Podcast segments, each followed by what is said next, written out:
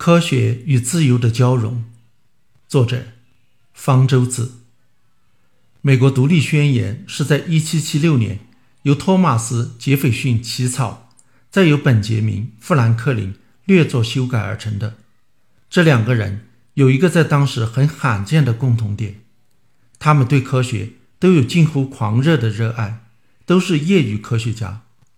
当时的美国并不存在职业科学家，所以他们也就代表着同时代美国人在科学上所能达到的高度。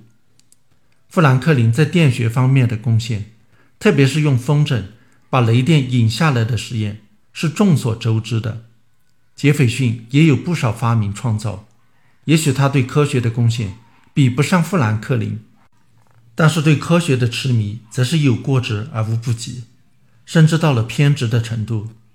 就在通过独立宣言的当天，杰斐逊还和往常一样记录了四次气温，并在第二天。去买了气压计，他的某些科学观念完全是现代的。例如，他认为印第安人和黑人的体质和智力与白人完全一样，这在当时是个惊世骇俗的观点，为此受到了很多攻击和嘲笑。当然，我们现在想起杰斐逊，首先想到的是他在独立宣言中宣布的人人生而平等、享有自由权的主张。这是不证自明的真理，就和几何学的公理一样。他如此自信，因为他认为这是科学所告诉我们的。如果你相信科学，就会相信人类是平等和享有自由权利的。自由是科学的长女。他后来如此写道，在临终前十天写的最后一封信中，杰斐逊更清楚地说明，所有的眼睛已经。或者正在睁开，看到人的权利。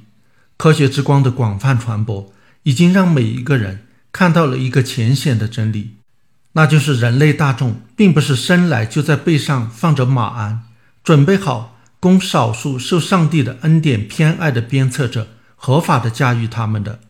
这就是别人的希望所在。至于我们，让每年这一天的回归，能够永远让我们重新记起这些权利。并不懈地为他们献身。国内一些敌视科学的人却自称自由主义者，想来他们挂在嘴上的自由与杰斐逊说的并不是一回事。另一方面，科学的发展也离不开自由，科学需要学术自由才能更好地进行探索、质疑、思索、讨论和达成共识。杰斐逊也曾指出。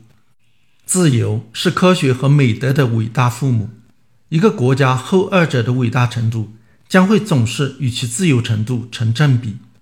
经常有人以苏联很不自由，但是科技很进步，来说明自由并不是科学发展所必须的。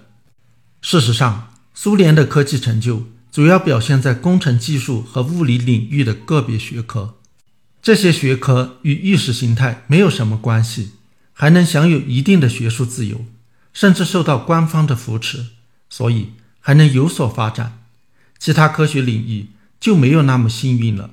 例如，由于遗传学被苏联官方认定为资产阶级学科，苏联遗传学家被杀害、流放，遗传学被取消。由于遗传学是生物学的核心学科，这样做的后果流毒深远，直到现在。俄罗斯和受其影响的国家的生物学研究仍然在世界上毫无地位。科学的许多特征，例如探索、怀疑、理性、实证、反权威、合作、信息共享、同行评议，都是自由平等的体现。自由平等是普世价值，科学更是。科学家有祖国，但是科学没有国界。自五四以来，我们就一直在欢迎德先生、赛先生，现在又有人提出应该欢迎李先生。在一定程度上，这三位先生是三位一体、密不可分的。